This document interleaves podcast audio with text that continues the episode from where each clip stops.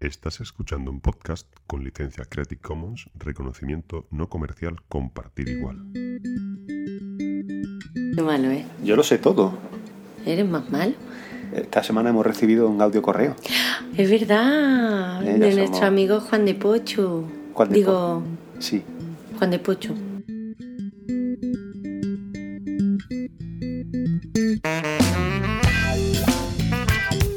Bien, una semanita, el un número, un número con rima, de estos que le gustaría a María Madrid. Número. 25. Ahí está. No, no vayamos, más- no vayamos más allá, no vayamos más allá. No, no, ahí Bueno, queda. eh, una semana, podemos decir de mierda como el resto de semanas. Como el resto, bueno, con algunas noticias. Un poco caótico en lo personal, un poco, un poco complicado incluso coincidir para grabar. Sí, Y es, menos mal que vivimos en la misma casa. Es semana muy estresante, sí, sí. Es complicadísimo. Una Bueno, pues, semana de cansancio acumulado. El, el lunes eh, mm, podíamos desayunar con noticias como que la inflación anual eh, subía al 2,2%, es decir, desde el 1,9 subía a este 2,2 gracias al copago de los medicamentos, a, a la subida de la luz, también, También. ayudaba a esta subida de la inflación, cosa que nos congratula que cada vez las cosas sean más caras. Sobre todo cuando tienes sueldos de los que se congelan y, demás. Eh, hablaban también de la recesión que se agudizaba. La economía española caía un 0,4 entre, entre abril y junio. Y, y, bueno, pues leía, leía una especie de subtitular ahí, un destacado, ponía, según el INE, el Instituto Nacional de Estadística, esta contracción es consecuencia de una aportación más negativa de la demanda nacional, compensada parcialmente por la contribución positiva de la demanda exterior.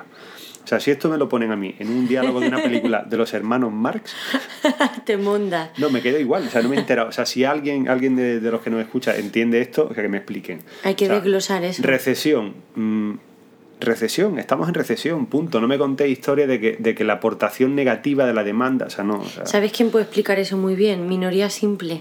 Pues a ver, si, a ver si alguien. A ver si hacen algún podcast explicándonos eso. Así se juntan y nos cuentan, nos cuentan estas cosas. Bien, pues, el martes, eh, así, noticias de estas que uno lee así y de repente dice, ah, pues mira, pum, la DGT plantea que solo se pueda conducir con tasa cero de alcohol. No mola, ya ¿Cómo no te no? puede ver ni una cerveza. ¿Cómo que no? Hombre, no, ya- es broma, es broma. Yo, o sea, Se tendría que conducir sin nada tasa cero, sí o sí. eh, despidámonos de esa emoción de tomarte una cerveza con el bocata y decir, coño, daré positivo, no daré positivo. Ahora ya no tienes ese problema. No puedes beber alcohol ninguno. Exacto, ya.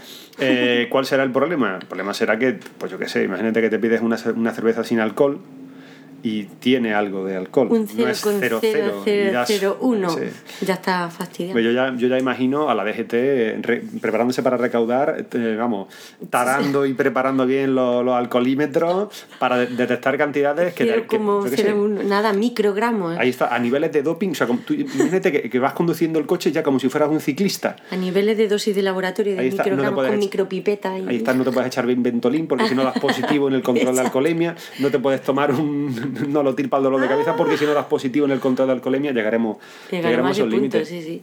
Bueno, pues eh, aquí viene, aquí viene la- lo que va a ser el hit de, de este invierno, ya lo, ya lo estoy viendo venir. Me has quitado la noticia, ¿eh? Esa Te- te noticia la era mía, ¿eh? Yo te las mando y tú me las lees. Eh, identifican el virus de la gripe en focas, o sea, Un identifican virus. Un virus de la gripe en focas que podría transmitirse a humanos. Dios. Es decir, esto es como, como cuando aquello de la gripe porcina en 2009, ¿no? La de la, la gripe A. H1N1. Mm. Eh, bueno, pues ahora la cepa, la cepa del momento, la que está... La, la- la que- en auge. En auge, la que está viéndose arriba, es la cepa H3N8. eh, y esta, esta cepa afecta a las focas de Nueva Inglaterra. Bueno, pues Menos mal que estamos en España, porque con la de hipocondríacos que se están generando día tras día en nuestra sociedad, vamos, esta tarde mismo te llega alguien a urgencia diciendo que tiene el virus de la foca. Y a lo mejor no está en contacto, ¿eh? Pues eh, este, este estudio sobre este virus se hace, digamos, se hace por una, está publicado en revistas reputadas dentro del tema de la Sí, microbiología y bueno, pues digamos que lo- sobre lo que alertan es sobre que han identificado este nuevo tipo de virus en mamíferos que es transmisible a seres humanos. Eh, digamos que eso es lo que nos puede, lo que nos puede poner un poco sobre, sobre la alerta. Eh, ¿Qué han hecho? Pues básicamente se han encontrado un montón de, de focas muertas en Nueva Inglaterra, allá en el puerto, han han hecho autopsia y han visto pues que, que murieron por, por esta gripe y que esta gripe era transmisible. Esperemos que no, no pase de ahí, ¿no? Nada, Que los quede- espectáculos en los zoos con focas no acerquéis mucho, no vaya a ser que... Sí, no, ahora empezará eso. Es decir, igual que, igual que aquí, pues cuando fue el tema de la gripe había, no sé si recuerdas. Sí, que o sea, estaba todo el mundo... Tú tienes dos gallinas en tu huerto y mata a la gallina porque te vayan a pegar la gripe. Pues Sí, el- sí. toda la gripe había sido. Nos robaban las mascarillas de los hospitales, Sí, se creó bueno, era- un, era- un pánico ahí era en el increíble. núcleo tremendo. Era increíble. Ah, Menos mal que lo transmite la foca, si lo transmitieran los perros o algo, no O veas. sea, tú imagínate que ahora estás Es en el una río. alarma social. eh, Vas al río a pescar y ves una bolsa flotando boca abajo así, tal, hostia, una foca, a correr. O sea, pánico, pánico la Sí, gente. sí. Bien, bueno, pues este miércoles este, había una, una reunión estupenda de estas que nos gustan a nosotros, de estas que ponen los pelos de punta con todos los presidentes de las comunidades autónomas y en la No, a que mí se... me ponen mal los pelos de punta saber que uno de ellos era Griñán. Bueno, Ese... A mí me ponen los pelos de punta, me los ponen todos. Los Sí, conozcan o los conozcan, me los ponen absolutamente todos. Bueno, pues eh, los límites del déficit para los presupuestos de 2013, pues bueno, pues es decir, esto es lo que hay. Nos limitan el, nos limitan el déficit, no podemos gastarnos mucho más de X y se nos bajan, digamos que tendremos menos presupuesto para 2013. Bueno, pues Griñán solo se le ocurre decir que con estos recortes tiene que cerrar 19 hospitales y la mitad de los colegios y echar a 60.000 funcionarios. O sea, tú imagínate, imagínate por ejemplo, factible, totalmente. Imagínate que por casualidad tú trabajas en un hospital, ¿no? Y llega un paciente con una herida grande en la pierna, ¿no? Y dice, bueno, mira, pues si tuviéramos unos medios de estupendo, pues podríamos hacerle una vida. cirugía y te, y te salvamos la pierna, ¿no? Pero el- en- estamos en tiempo de guerra, bueno, pues lo único que podemos hacer es cortar. Pues Griñán dice que para salvarlo lo mejor es cortarle la cabeza. En vez de cortar la pierna, cortamos la cabeza, cabeza, y así directamente, porque así ya se le soluciona, claro. soluciona, se soluciona Estamos a niveles completo. de. Estamos hablando eso, de, de, de, de los, los que hacen ayuda de cooperación en África, que Pero están, bueno, están en esos. Esto, esto no deja de ser un símil, es decir, lo que Exactamente. el la manera de solucionar el problema económico de, de- de esta comunidad autónoma o de este país Es atajar eso, la es que sanidad y- empezar, y empezar por lo que más se necesita, y la seguro, ¿no? Claro. Yo lo bien. veo también, vamos, la solución más, más factible, sí, sí. Bueno, pues eh, las palabras de Draghi se las llevó el viento y el Fondo Monetario Internacional descarta exigir más reformas a España porque ya se están realizando. Menos mal, es que ya que no hacía falta ya no, más, pero vamos a ver, es que le damos la vida al FMI ya. Para llegar a estas conclusiones, no, no, vamos a ver, ellos simplemente, eh, ellos simplemente se puede, ellos se pueden permitir el lujo de, de opinar, ¿no? Ellos lo que dicen es que no se le pueden pedir más cosas porque es que ya se ha hecho todo lo A que se podía hacer. sí, sí. Entonces, esto, esto es así. Eh, ¿Funcionarían mejor estas medidas? Pues sí, estas medidas funcionarían mejor si hubiera un poco menos de incertidumbre en la zona euro. Es decir, si los países de la zona euro pues, nos ayudaran o nosotros nos quitáramos los complejos y pidiéramos toda la ayuda que necesitamos. Que no pretendamos aparentar ser la, la España de los siglos, del siglo Sí, de oro. porque no lo somos, porque no lo somos. Ni la no lo sombra, somos. sí, sí. En fin, eh, abundamos en el tema este del techo de la, de la deuda, ¿no? Eh, porque esto ha, ha ido desarrollándose a lo largo de toda la semana. Eh, esto, esta decisión se había tomado en el Consejo de Política Fiscal y Financiera. Y, y digamos que lo que se hacía era limitar el endeudamiento de, la- de las comunidades. Es decir, la noticia era esto. Básicamente, los presupuestos para el año que viene va a haber un, la tasa de endeudamiento, la tasa de déficit no puede superar X, la que sea, ¿no? Para cada Que comunidad. marcarse un límite. La noticia está ahí. Es decir, evidentemente eh, está claro que tienen que llegar a acuerdos el gobierno con, con, esta, con este Consejo de Política Fiscal y Financiera, con las comunidades autónomas. Está claro que van a llegar a un acuerdo. Antes o después van a llegar. Se tienen que bajar del burro uno, otro, a media, los dos, como sea. Pero lo que no se puede hacer es, por una parte, la política del engaño, de la mentira, reservándose sorpresitas como esta de los niveles Sí. de déficit para soltarlas eh, En reuniones más, así, cuando sí. nadie prevé absolutamente nada, ni se ha avisado absolutamente a nadie de nada. Y lo que no se puede hacer, por otra parte, es la política del miedo, amenazando en este caso a los andaluces con cerrar los hospitales y despedir a los empleados públicos. Es decir, así no. Eso es una, eh, además están creando un- Es una o sea, situación de Otro dato curioso es que eh, eh, en comunidades como Cataluña o, o comunidades en las que gobierna el PP, los estos límites de déficit están puestos de tal manera que ahora tienen más dinero en 2013 y nosotros ten- tenemos menos Mm, dinero. O sea, si lo que dicen, o sea, si lo que dice Griñán es verdad, que nosotros nos ajustamos un poco más antes, eh, es para que no se nos apriete más ahora. Exacto, Entonces, no lo contrario, porque si no, bueno, pues yo espero que toda la gente tome nota y que la, si la gente toma nota y se acuerda y tiene memoria de estas cosas, porque muchas veces la memoria, hoy estamos a viernes y la gente no se acuerda de, de pues lo que ha creo que pasado no el se lunes. acuerdan. ¿Y sabes por qué? Porque es un mecanismo de defensa. Las cosas malas son las primeras que se olvidan. Bueno, pues yo- yo espero que la gente tome nota, que se acuerden y que las próximas elecciones sean súper divertidas. O sea, haya un montón de cambios por todos sitios y nos Así. volvamos locos. Y volvamos otra vez de cero. Ahí está.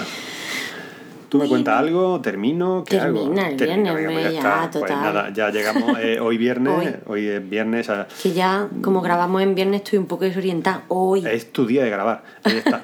Eh, viernes de podcast. Te voy a comentar solamente así cuatro titulares así que he leído así acaso, encontrado así de cualquier manera.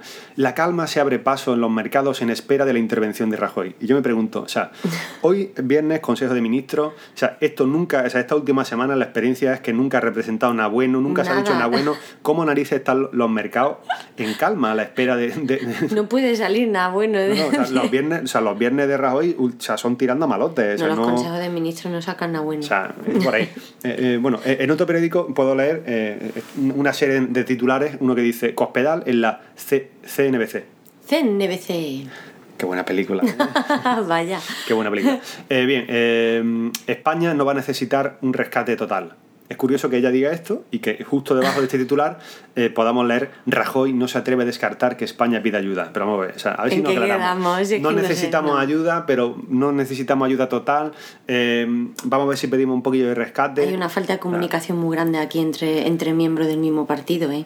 No, pero bueno, lo, lo que está claro, lo que está claro es que es lo que te he dicho antes. Es decir, aquí pretendemos sacar pecho cuando no tenemos por qué sacar pecho. Hay que sacar pecho diciendo, hacía falta que nos ayudaran, hemos pedido ayuda, hemos pedido todo lo que necesitábamos y hemos hecho las cosas bien. Tal, tener la conciencia tranquila. ahora mismo, los únicos que han salvado los muebles son los bancos. Exacto. Y nosotros seguimos jodidos. Es decir, esta, Y lo esta- que nos queda. Esta es la auténtica realidad. Bueno, pues, Sí. eh, para como colofón ya esto, eh, eh, el, el FMI cree que no se ha hecho lo suficiente contra la crisis en la eurozona. ¿Pero en qué términos? En, en términos de falta de, so- de- de solidaridad, en términos de ombliguismo por parte de los países de la eurozona. Exacto. Porque, es decir, eh, tenemos, un problema de, por- tenemos un problema de crisis en Portugal y, y Irlanda. Y en Grecia se soluciona. Mm. Eh, ahora resulta que los que están en peligro son Italia y España. Se soluciona. Pero ya, o sea, Pero no. ya no dejamos solamente que sean los países, o sea, o sea, desengañemos, ¿no? Es decir, somos una federación europea, o, o llamémoslo como lo queramos llamar. Es decir, ya no somos más España o ya no somos más Italia. Mm. Somos todos. Somos todos en bloque. Entonces, si tú vas a llevar, o sea, si tú vas a voltear, si tú vas a fastidiar al resto de, de Europa, la vas a llevar al suelo, tienes que hacer lo que te diga Europa, porque para eso estás aceptando su Cada su uno ayuda. intenta salvar su país y ya está, y al resto Pues, que le den. Es este así este es el problema, es decir, eso es lo Mm. que ve el Fondo, el Fondo Monetario Internacional. Sí, sí. Que la ayuda tenía que haberse lanzado mucho antes. Y si, y si no se la, si los países individualmente no llegado la pedían, Mm. eh, tenía que haber sido la comunidad europea, que, o sea, la, la eurozona, que hubiera dicho, no, tú pides ayuda Exacto. y tú te pones en estas condiciones y tú haces estas cosas. Y no haber esperado a que llegaran los límites. En vez de eh, ir ahí renqueando como vamos yendo, malamente, eh, de, de- o sea, de cualquier forma, pidiendo ahora dame 100.000, no, necesito 60, pero tal, y ahora. O sea, Mm. al final terminaremos con un rescate total, con una intervención total, que lo hagan ya, coño. O sea, Pues que, sí. que, que, que- dejen mareando la esta perdiz como siempre. Y hasta aquí la semana triste. Sí, pues yo respecto a lo que decía, empezaba con, con la noticia de que la ONU eh, acusa a Rajoy de llevar a la pobreza al 21,8% de los españoles y de este porcentaje, o sea, en teoría uno de cada cuatro menores de edad estaría dentro de este grupo de desfavorecidos. Eh, el último informe del Comité de Derechos Económicos y Sociales de la ONU ha criticado esto. Eh, evidentemente nosotros llevábamos semanas comentando que si Rajoy no se estaba dando cuenta de que estaba favoreciendo a los más ricos y estaba empobreciendo a los más pobres, con muchísimas medidas que ha establecido, Pero evidentemente. es que la política de derecha es esa, ¿no? Es otra esa, política, exacto. El rico se hace más rico, el pobre se hace más pobre. Eh, también, exacto, a- a- aseguran ¿no? desde la ONU que están muy preocupados por la reducción de los niveles de protección que han provocado medidas tan austeras como los recortes en sanidad, en educación, en, en, yo qué sé, en personas con discapacidad, ya que están quitando mucha ayuda de, de, de dependencia, de las leyes de dependencia que después hablaremos más tarde, que también ha sido modificada, de los inmigrantes, de los que solicitan asilo. Entonces está diciendo pues que mm, también respecto al salario mínimo, recordemos que nuestro salario mínimo interprofesional tiene un valor que no permite un nivel de vida digno, según la ONU. O sea, mm, no pueden vivir con eso, evidentemente. Y nada, reclaman con urgencia que se ajuste periódicamente, aunque sea ese salario mínimo, al coste de la vida, porque evidentemente sin un sueldo mínimo, o sea, sube todo, baja el sueldo, eh, el salario mínimo interprofesional, como leche vivimos. Evidentemente te están empujando a la pobreza y a vivir en, a vivir en un país tercermundista cuando esas cosas se tendrían que regular para poder vivir dignamente. Bueno, pues ha salido este informe de la ONU que me parecía súper importante remarcarlo como primer como primera noticia porque parece que Rajoy no lee los periódicos. porque si evidentemente no los lee. Si yo leyera esto, me sentiría culpable de, la situación que estamos viviendo ahora mismo y de, de, arrastrar a un montón de gente a vivir mal y a vivir en la calle, cuando hay mucha gente que está viviendo en la calle y ha vivido bien. O sea, estamos... Bueno, Gallardón se ha visto forzado después de, que dijera que el aborto iba, iba a reformar la ley del aborto, que y que vamos, que ya ni la discapacidad, o sea, ni las malformaciones físicas iba a ser motivo de, aborto, pues mm, recordemos que lo han estado masacrando con, con, vamos, le han dado por todos lados, la última ha sido una carta de una discapacitada, que además ha adjuntado 100.000 firmas en contra de esta, de esta reforma de la ley del aborto.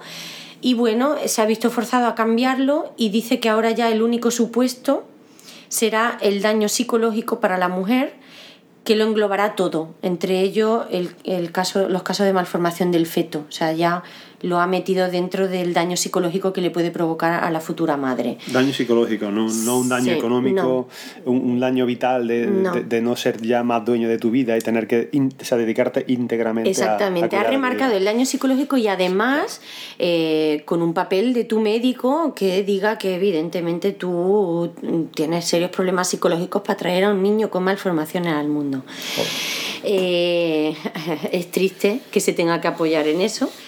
Pero bueno, em, además, el número de semanas la pequeña letra pequeña de esta ley incluirá que el número de semanas en la que se permite la interrupción del embarazo dependerá del calendario que fijen los expertos como necesario para determinar el tipo de problema físico. O sea, eh, van a determinar, por ejemplo, no se precisa al mismo tiempo para ver para detectar un síndrome de Down, una atrofia muscular, una espina bífida. Entonces van a hacer un calendario según los meses en los cuales se puede hacer la criba de estos problemas. Supongamos que, pues yo qué sé, uno de estos problemas se ve a las cuatro semanas en ecografía y resulta que no, te, lo, no te, lo, detectan y pasan, te vas al siguiente, al siguiente mes.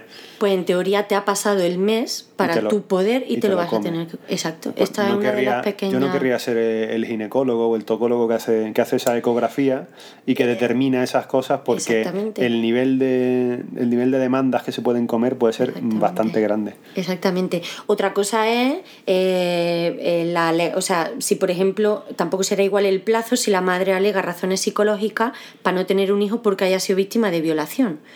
Eh, recordemos que tú eres víctima de una violación, te quedas embarazada pues ellos pondrán un plazo mínimo para que tú puedas alegar problemas psicológicos por haber sido violada, pero recordemos que tú esos daños psicológicos todos somos distintos y en vez de que te tarde una semana o dos semanas en aflorar, te tarde un mes o dos. Ya no estarás tampoco en derecho de abortar por ese motivo. Y si tarda más de dos meses, pero que se te casa con tu violador, que es una cosa que es estupenda. Me parece súper fuerte. No sé qué me parece peor, si la primera o la segunda. Y después, dentro de esta, eh, también eh, vemos que mm, los del PSOE, pues bueno, han dicho, evidentemente se han puesto en contra. Y otro, el presidente del Parlamento Valenciano, en su blog, eh, ha criticado mm, que la gente se queje por esta reforma porque dice que la solución es más vida eh, y, que, y que claro y que no y que mm, tenemos en nuestra sociedad que fomentar una cultura de más vida Vale, yo, yo estoy más de acuerdo. vida, pero ¿con qué calidad? Eso es lo que a lo mejor Estoy de acuerdo con la más vida. Lo que no estoy de acuerdo es con el tema de quién la paga, esa, esa, esa, más vida, quién la paga, quién paga las consecuencias en términos psicológicos, quién paga las consecuencias. de traer vida en, qué. En carga familiar, en, destrucción de familia, quién paga eso. Exacto. Así que nada, mm, no sé qué me parece peor. De todas maneras, en otoño quieren ya esta, esta ley del aborto nueva, quieren ponerla en marcha. Vamos a ver al final cómo queda. Eh, Las preguntas indiscretas del Ayuntamiento de Valencia. Yo Me he quedado muerta. Yo pensaba que esto era, yo pensaba que esto era broma. Que era de Yo no lo sé, yo he leído, de hecho, vamos, también he leído que, exacto, que la vicepresidenta del PSOE valenciano ha criticado los comentarios. Vamos, no lo sé, me, yo no lo sé. Me- Dicen que se ha visto forzado, que, que, mm, que sí, que modificará muchas Me cosas. refiero a esto. Ah, de lo de Rita Barberá. Claro me yo pensaba que hablaba de lo de Gallardón. Coño, Gallardón va a ser. va a No, ser lo de, lo de. Rita Barberá a mí me parece coña, pero es que yo he visto una fotocopia, un- escaneado el, el- el cuestionario y alguna de las preguntas, o alguien se lo ha currado muy bien para mentir, o... Bueno, eh, para entrar a trabajar en el Ayuntamiento de Valencia mm, tienes que pasar una dura prueba que es eh, rellenar un formulario en el que te preguntan cosas como cuál es la fecha de tu última regla, eh, si has sangrado alguna, en alguna ocasión fuera de tu periodo menstrual, si utilizas algún conceptivo hormonal. Bueno, a estas dentro de lo que cabe lo del anticonceptivo me puede parecer medianamente lógico bueno. en el sentido, bueno, sabemos lo de que ellos aseguran que no esté a punto de ser madre o en edad fértil porque para ellos es asegurarse una baja menos. Pero esto no es discriminar. Bueno, pero. A eso me refiero. Para mí es una manera de triar a tu personal y de discriminarlo. O sea, eh, Pero mira, hay una cosa, hay una cosa que está muy clara, es decir, esto evidentemente antes o después alguna asociación, espero, alguien, algún bufete de abogados, alguien cogerá y los denunciará y los crujirá vivos. qué menos. Porque, o sea, a, a ti no te Se pueden están preguntar. metiendo, no, no, es que están, eh, están infligiendo la ley. pero no sé cuál de ellas, pero seguramente alguna o muchas o varias están. yo. La ley de prevención de riesgos laborales dice que las medidas de vigilancia y de control de la salud de los trabajadores se lleva a cabo siempre respetando el derecho a la intimidad y a la dignidad. Para mí estas preguntas, pero es que bueno, hay muchas más. ¿Tienes estreñimiento habitual? ¿Qué le importa a Rita Barbera si tú eres Bueno, pues estreñido? serán preguntas, vamos a ver, eh, son preguntas en las que, eh, igual que te pueden hacer cuando tú vas a contratar un tipo de seguro, Sí. y que, que responden a un screening muy clarito. sí, de enfermedades, De enfermedades, de- de este tío va a desarrollar una patología Exacto. de colon, o va a Exacto. desarrollar una patología cardíaca, o va a ser Es una padre, manera o va a de ser madre, discriminar, desde y no lo luego. quiero aquí. Eh, esta gente se olvida de una cosa, es decir, antes de quedar mal o de quedar como una mierda con este tipo de, de entrevistas Mm. Que te van a denunciar y va, y va a tener que, que rechazar, va a tener que renunciar a hacer este tipo de cosas, eh, no, olvidemos que si yo ahora falto al trabajo, Mm. me descuentan un 30% del sueldo, no me, me va a pagar la seguridad social aparte, si no estoy menos de... O sea, al final a mí estar de baja cuatro días por un resfriado o una semana por dinero, un 15 de tobillo o lo que sea, me, me supone perder mucho dinero. O sea, yo voy a ir a trabajar con la, arrastrando la pierna. De hecho, UGT sea, no hace lleva falta- denunciando esta situación seis años. Así que espero que al final consigan que quiten este formulario porque a mí me parece súper discriminatorio Totalmente. de sexo y de, y de y de vamos y de que vamos a ver sangra usted por la nariz pues sí sangro pero es porque tengo una alergia o algo no significa No, que no, me esté si muriendo es que a ellos les da que- igual. Es decir, Sí, eh, este, tío, este tío me va a pedir eh, bajas médicas por lo que sea. eh, fuera, pues ya está. Me lle- llegaremos, a- llegaremos al control total de no, venga, te pedimos una muestra de sangre, vemos Mm. tu ADN, qué tipo de enfermedades va a poder tener de manera y hereditaria. además fuera de discriminatorio de, mujeres y hombres, porque ciertas preguntas como las de ginecología y todo esto solo es para la mujer, evidentemente, entonces estás discriminando de sexo también. O sea que, pues nada, la Generalitat recauda 10 millones en el primer mes por la tasa del euro de, de la receta. Eh, y bueno, dicen que evidentemente va a ir para las arcas de, de la sanidad. Y respecto a los problemas que algunos hospitales concertados habían tenido con el pago de las nóminas, dicen que ya se ha solventado y que, mm, y que aunque algunas hayan tenido que ser pagadas por pólizas de crédito, se han pagado. O sea, en esos límites estamos. El copago hace aflorar 150.000 tarjetas de muertos que estaban activas. Pero esto, esto solamente hace. Eso es algo que ya sabíamos pero porque, bueno, vamos. No sé si eran 150.000. No, pero que 10.000, alguna gente O eran 3 millones. estaba aprovechando la tarjeta sanitaria de sus padres, de su madre muerta, de su... Eso está claro. Eso está claro, Es para sacar medicinas gratis. pero eso bueno, lo o sea, sabíamos. eh, pero es que, o sea, lo- la, la tristeza de todo esto es que la gente piensa, o los ciudadanos, Mm. los españoles, pensamos que vivimos en un país de, en un país del primer mundo Sí, y no vivimos en, y un, país, del primer mundo. primer mundo. Es decir, que tú no tengas un sistema informático que te permita detectar esto y que tenga que venir alguien o alguna empresa o sea, de fuera, exterior, externa al gobierno. a al, a lo del copago, al hacer cruce entre los ordenadores de Ministerio y Hacienda, pues han empezado a ver Pero que había datos que no que resulta, coincidían. me resulta tristísimo que esto, que esto no se haga siempre. O sea, que todos los datos no estén cruzados. Y además, exacto, tú en Hacienda tanto- las bajas de gente que va falleciendo, pues tienes Joder. que tenerlas constantes. Tan, claro. tan sencillo como eso. Este tío está muerto, pues se anulan todas las tarjetas y se está. anula Y de todo, todos está. lados, pues no, en algún lado quedan activos y eso permite pues que el resto de gente se haya aprovechado. Bueno, a ver si ahorramos también en eso en algo. Sí, pero bueno, 150.000 tarjetas en pastillas que, pueden que, que- que han estado sacando. No han llevado a la ruina, Ay, no, por Dios. no creo. Eh, Se lo habrán 150.000 llevado calentito personas, más a otros eh, que... Sí, bueno, ya sabes, mm, comprando cosas tan caras como paracetamol, Sí. antitusivos, cosas estas así Sí, sí, malísimas. exacto, malísima. Carísima. El obispo de San Sebastián llama a los ciudadanos a donar la paga extra Caritas. Otro, otro obispo que se cubre de gloria y todos en homilías. Casualmente este ha aprovechado la, la homilía en el- con el motivo de la festividad de San Ignacio en Guipúzcoa para decir que la actual crisis ya casi un pecado de todos y, de, y que todos hemos sido cómplices, pues para limpiar nuestros pecados eh, estaría bien que donáramos la paga extraordinaria para ayudar a los más afectados. Bueno. Por lo menos dice que los que no puedan, dada su mala situación y que muchos no, no tienen ni para comer eh, en sus propias casas, pues que por lo menos un día al mes esos 30 euros que tú ganas o 20 en un día, pues que lo donen, o 10, o lo que tú ganes en un día. Algo simbólico. Y Bueno, que pues- también ha invitado a sus compañeros sacerdotes a que hagan lo mismo, evidentemente, ya que nos obliga Yo ya- a nosotros. Yo este, este año ya hemos donado bastante. Tú has Sí. donado seis meses de tu Yo ya he sueldo. donado seis meses Yo he de mi donado sueldo. tres del Mm. mío. Eh, ¿Qué más? Vamos a donar la paga extra que Nada, no vamos a cobrar. eh, Exacto, o sea, que- Ni la de verano, ni la de No. invierno, ni la que sea. Señor José Ignacio Munilla, nosotros no podemos hacer mal por el país. Ya- ya hemos hecho ya- bastante. Ya hemos hecho bastante. Ahora tengo, Reco- tengo un anillo, tengo un sello de oro rechulón. ¿eh? Ea, mira, en el compro oro ya mismo nos vemos. Pues que venda el suyo. El suyo lo tiene grande.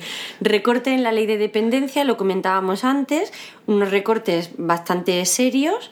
Eh, tiene muchos puntos, yo voy a nombrar los que me han parecido más de esto por ir rápido. Eh, habrá copago para los dependientes que tengan rentas superiores al IPREM, y estos son 6.390 anuales. Los que ganen más de 6.000 euros al año, pues tendrán que pagar copago. Las personas que se ocupen de cuidar un familiar verán eh, cómo su prestación se reduce un 15%, además de eso, de que em, Sí, tienen sí. sus 24 horas para cuidar a su familiar enfermo. Los cuidadores cotizarán sin descuento a la seguridad social a partir del 31 de agosto. Se tendrán que hacer cargo del 100% de la cuota.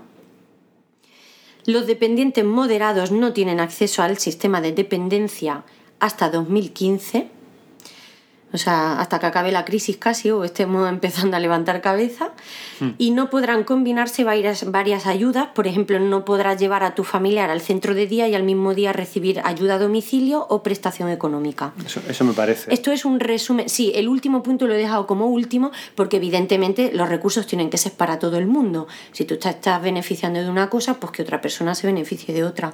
Me parece lógico. Pero bueno, eh, un resumen de una larga lista de Hombre, cambios. Hay una, y- hay una cosa que está clara, es decir, hay, hay que recortar por todos sitios y se recorta pues por sitios como este donde pues duele, duele quizá un poco más.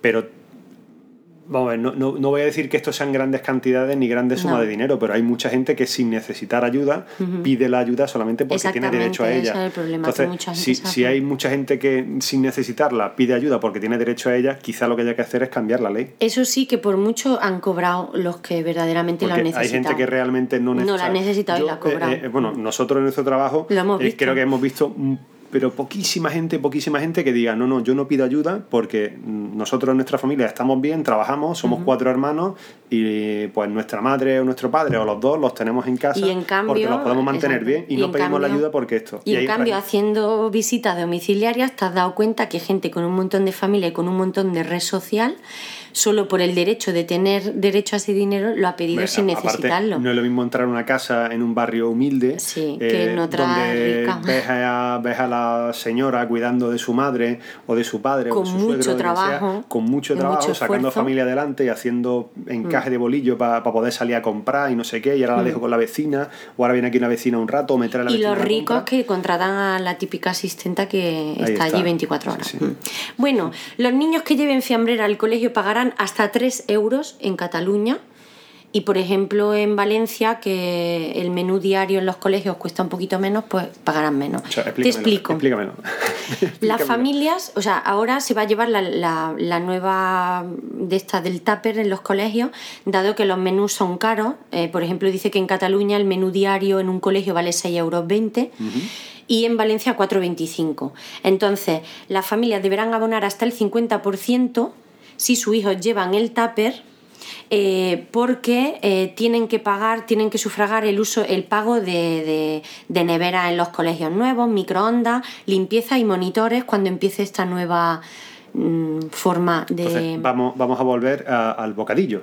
Sí, pero pagando. Quiero decir, tú además, tu hijo se va a tener que llevar la comida de tu casa, pero tú vas a tener que abonar la mitad. O sea, en este caso, si el menú vale 6 euros, tú abonarás 3 euros cada día, que supone una media de 50 euros al mes, porque tu hijo se lleve el tupper. O sea, Solo por, por, por Bueno, pues, microondas, por se mantener la comida se en la acabó, nevera, ya no sabes que te sale más caro. Ya te lleva, eh, a partir de ahora, eh, yo, digamos, yo sobreviví a, pues no sé, a cuántos A esta años. época. A cuántos años han sido, pero han sido ocho años de primaria, cuatro años en el instituto. Con bocata. Con bocata. Y yendo a tu casa caminando Ahí media está. hora a comer y volver. Pedazo, un pedazo de Viena como un muslo de grande, eh, llena de Sí, chopes o sí, de nocilla o de lo que fuera.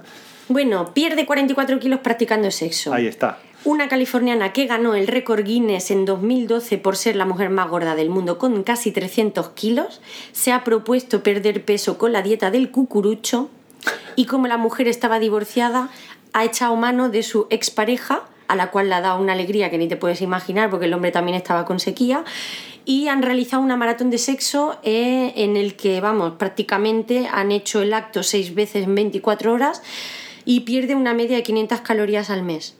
De Ah, o hecho- sea, al mes, por acto, perdona. Ah, De hecho, hay ya una, una nueva, una nueva línea de helados, cucuruchos extreme.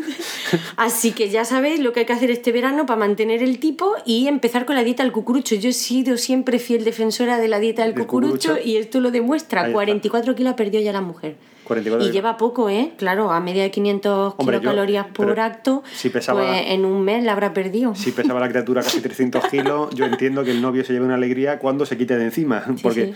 No, aunque pues dice que es perdido, muy buena, ¿eh? La mujer. Sí, Adoptará perdido. posturas inverosímiles. si ha perdido 44 kilos, sigue pesando 250. Exacto, No va en olvidemos. descenso de todas maneras. Es como si te quitaran de encima, yo qué sé, un coche No, pequeño, ella se pone debajo. una moto. Ella Lógicamente. Bueno, eh, Juan de Ochpu, que es que siempre me equivoco yo con tu.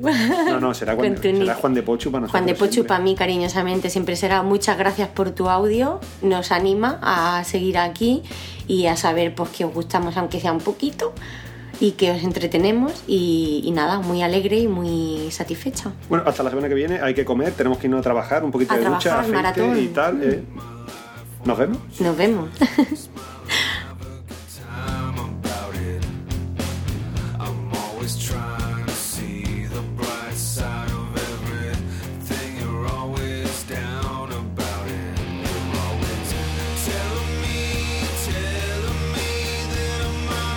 de Pochu no quería salir y al final ni nada. No le hemos puesto el audio, pues yo quería ponerlo. Pero que. Pero si le pedimos permiso y dijo que sí. Sí, pero que no lo ponemos, ya está. ¿Pero por qué? Le da vergüenza. La criatura le da vergüenza. ¿Qué le vas a ver? Sale en un programa de un podcast. Pero si es un descarado, ¿qué le va a dar vergüenza a Juan de Pochu? que- Apaga. en el próximo lo ponemos, ¿eh?